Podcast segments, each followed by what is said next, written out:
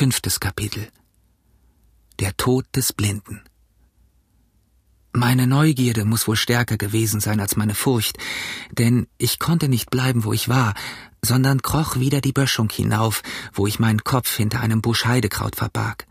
Von dort aus konnte ich die Landstraße vor unserem Hause übersehen. Kaum lag ich in diesem Versteck, da begannen auch meine Feinde schon sichtbar zu werden. Es waren sieben oder acht Männer, sie liefen schnell, ihre Schritte klangen laut auf der Landstraße, und der Mann mit der Laterne war den anderen um ein Stückchen voraus. Drei von ihnen liefen mit angefassten Händen, und ich konnte trotz dem Nebel sehen, dass der Mann in der Mitte der blinde Bettler war. Im nächsten Augenblick gab seine Stimme mir die Gewissheit, dass meine Vermutung richtig gewesen war, denn er schrie Schlag die Tür ein. Jawohl, Herr, antworteten zwei oder drei Stimmen, und die ganze Bande stürmte auf den Admiral Benbow los. Der Laternenträger kam zuletzt. Dann konnte ich sehen, wie sie stillstanden und hörte sie leise sprechen, wie wenn sie überrascht wären, dass sie die Tür offen fanden. Aber die Pause war nur kurz, denn der Blinde gab sofort neue Befehle aus. Seine Stimme klang lauter und heller, wie wenn er eifrig und wütend wäre. Hinein! Hinein, hinein! Brüllte er und fluchte über ihre Langsamkeit.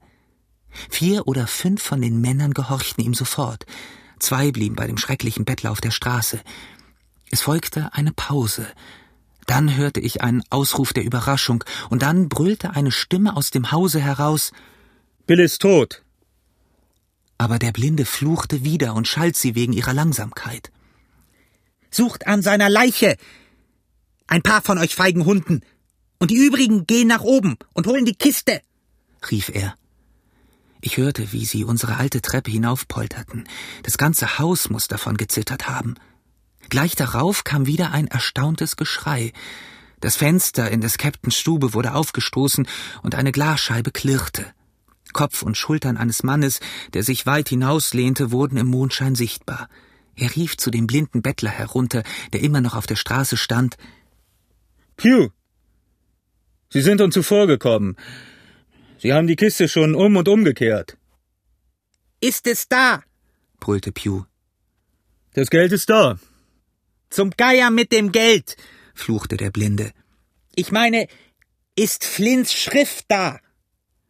Wir sehen hier nichts davon, antwortete der Mann von oben. Geh da! Ihr da unten!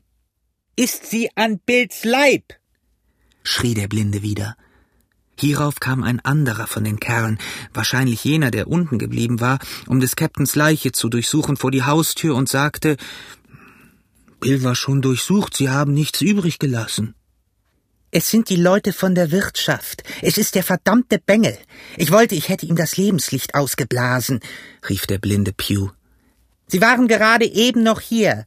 Sie hatten die Tür verriegelt, als ich hinein wollte. Auseinander, Jungens! Sucht sie! Allerdings, Sie haben Ihre Funzel hier gelassen, sagte der Mann am Fenster. Auseinander und sucht sie! Stöbert das ganze Haus durch!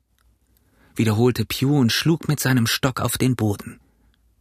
Nun folgte ein großes Hallo durch unseren ganzen alten Gasthof. Schwere Stiefel trampelten auf und ab, Tische und Stühle wurden umgeschmissen, Türen eingetreten, dass die ganzen Felsen davon widerhallten aber einer nach dem anderen kamen die Männer wieder heraus auf die Straße und erklärten, wir seien nirgends zu finden. Und gerade in demselben Augenblick hörte ich wieder das Pfeifen, das meine Mutter und mich aufgeschreckt hatte, als wir des toten Captains Geld zählten. Es war wieder ebenso deutlich vernehmbar, aber diesmal war es ein Doppelpfiff. Ich hatte gedacht, es sei sozusagen die Trompete des Blinden, durch die er seine Leute zum Sturmangriff gesammelt hätte. Jetzt aber begriff ich, dass es ein Signal von der Bergeshöhe an der Dorfseite war, und zwar, wie aus der Wirkung auf die Freibeuter hervorging, ein Warnungszeichen, dass Gefahr herannahte. Da pfeift Dick wieder, sagte einer von den Leuten. Zweimal. Wir werden ausreißen müssen, Kameraden. Ausreißen? Schafskopf, schrie Pew. Dick war ein Dummkopf und ein Feigling von Anfang an. Um den braucht ihr euch nicht zu kümmern. Sie müssen ganz dicht dabei sein. Sie können nicht weit gekommen sein. Ihr habt ja das Ding in der Hand. Sucht sie doch, ihr Hunde. Oh Gott, verdammt mich. wenn ich Augen hätte. Diese Aufforderung schien einige Wirkung zu haben, denn zwei von den Kerls begannen hier und da herumzusuchen. Aber sie waren nicht recht bei der Sache, so kam es mir vor, und dachten die ganze Zeit über halb und halb an ihre eigene Gefahr. Alle übrigen standen unentschlossen auf der Landstraße. Ihr habt Tausende zum Zugreifen, ihr Dummköpfe, und ihr wisst nicht, was ihr tun wollt. Ihr wäret so reich wie Könige, wenn ihr's finden könntet. Ihr wisst, dass es hier ist, und ihr steht herum und döst.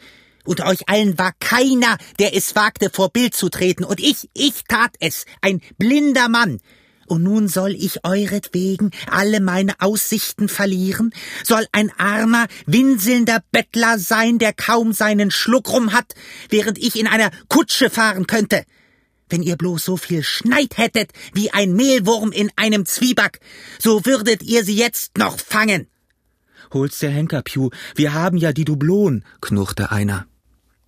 Vielleicht haben sie das verdammte Ding versteckt, sagte ein anderer. Nimm die Guineas und steht hier nicht herum, euch zu streiten. Streiten war das rechte Wort, denn Pews Ärger wurde infolge dieser Einwendungen so groß, dass er seine Leidenschaft nicht mehr beherrschen konnte und trotz seiner Blindheit nach links und rechts auf sie losschlug, und mehr als einmal verkündigte mir ein dumpfer Ton, dass er einen getroffen hatte. Die Leute dagegen schimpften wieder auf den blinden Kerl, drohten ihm mit fürchterlichen Flüchen und versuchten vergeblich den Stock zu packen und ihm denselben zu entwinden. Diese Balgerei war unsere Rettung, denn während die Prügelei noch in vollem Gange war, kam von der Höhe des Berges über dem Dorf ein anderes Geräusch, die Hufschläge galoppierender Pferde. Beinahe gleichzeitig fiel ein Pistolenschuss mit Blitz und Knall von der Hecke her.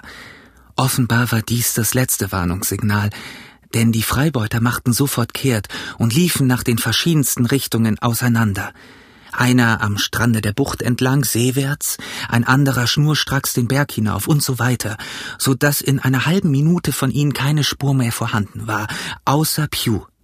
Den hatten sie im Stich gelassen, ob aus reiner Angst oder um sich wegen seiner Schimpfereien und Schläge zu rächen, das weiß ich nicht. Jedenfalls blieb er allein zurück, tappte wie rasend auf der Landstraße hin und her, tastete mit seinem Stock um sich und rief nach seinen Kameraden.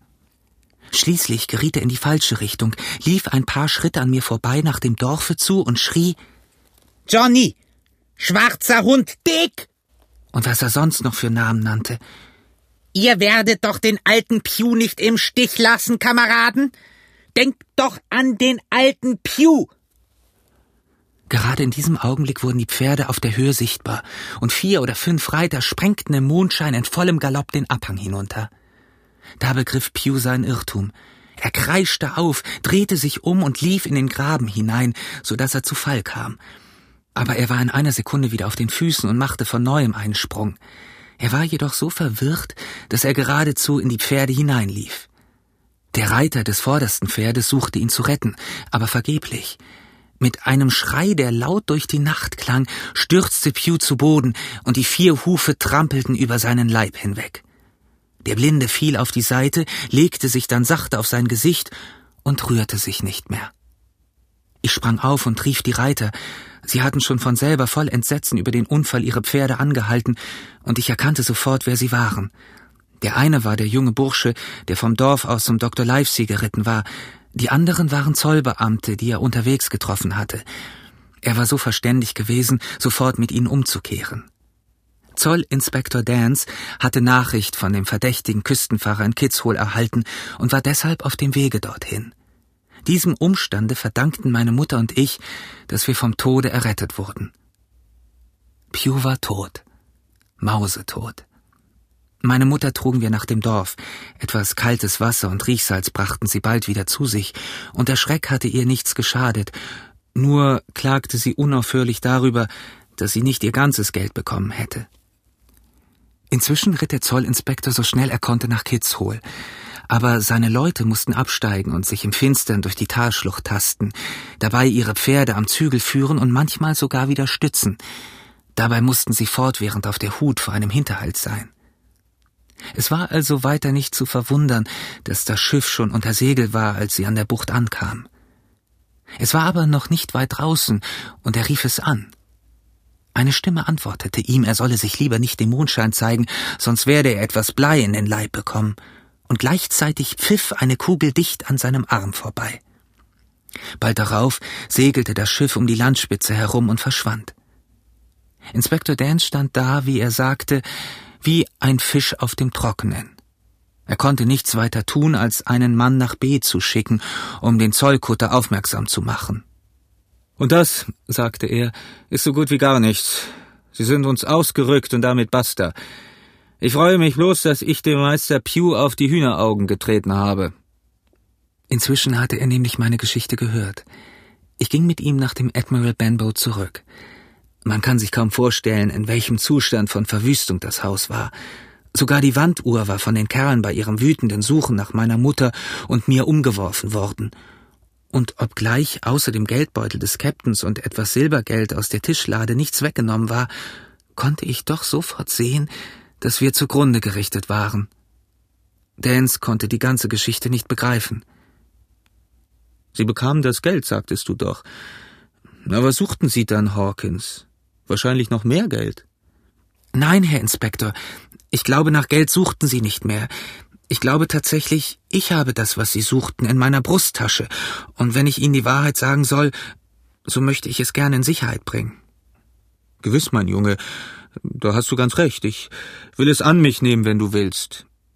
Ich dachte, vielleicht würde Dr. Livesey Ganz recht, unterbrach er mich lachend. Vollkommen richtig. Dr. Livesey ist ein Gentleman und ein königlicher Beamter und gut, dass ich daran denke. Es ist wohl ebenso gut, wenn ich selber zu ihm reite und ihm oder dem Squire Bericht mache. Meister Pew ist nun doch mal tot. Nicht, dass es mir leid täte, aber er ist doch tot. Siehst du. Und die Leute werden es einem Zollbeamten seiner Majestät anzuhängen suchen, wenn ihnen das irgend möglich ist. Weißt du was, Hawkins? Wenn du Lust hast, nehme ich dich gleich mit. Ich dankte ihm herzlich für sein Anerbieten, und wir gingen miteinander nach dem Dorfe zu, wo die Pferde warteten. Kaum hatte ich meiner Mutter mein Vorhaben mitgeteilt, so saßen schon alle im Sattel. Dogger, sagte Inspektor Dance, ihr habt einen guten Gaul, lasst den Jungen bei euch hinten aufsitzen. Sobald ich hinaufgestiegen war und mich an Doggers Leibrim festgehalten hatte, gab der Inspektor Befehl zum Abmarsch, und der kleine Zug machte sich im scharfen Trabe auf den Weg nach Dr. Liveseys Haus.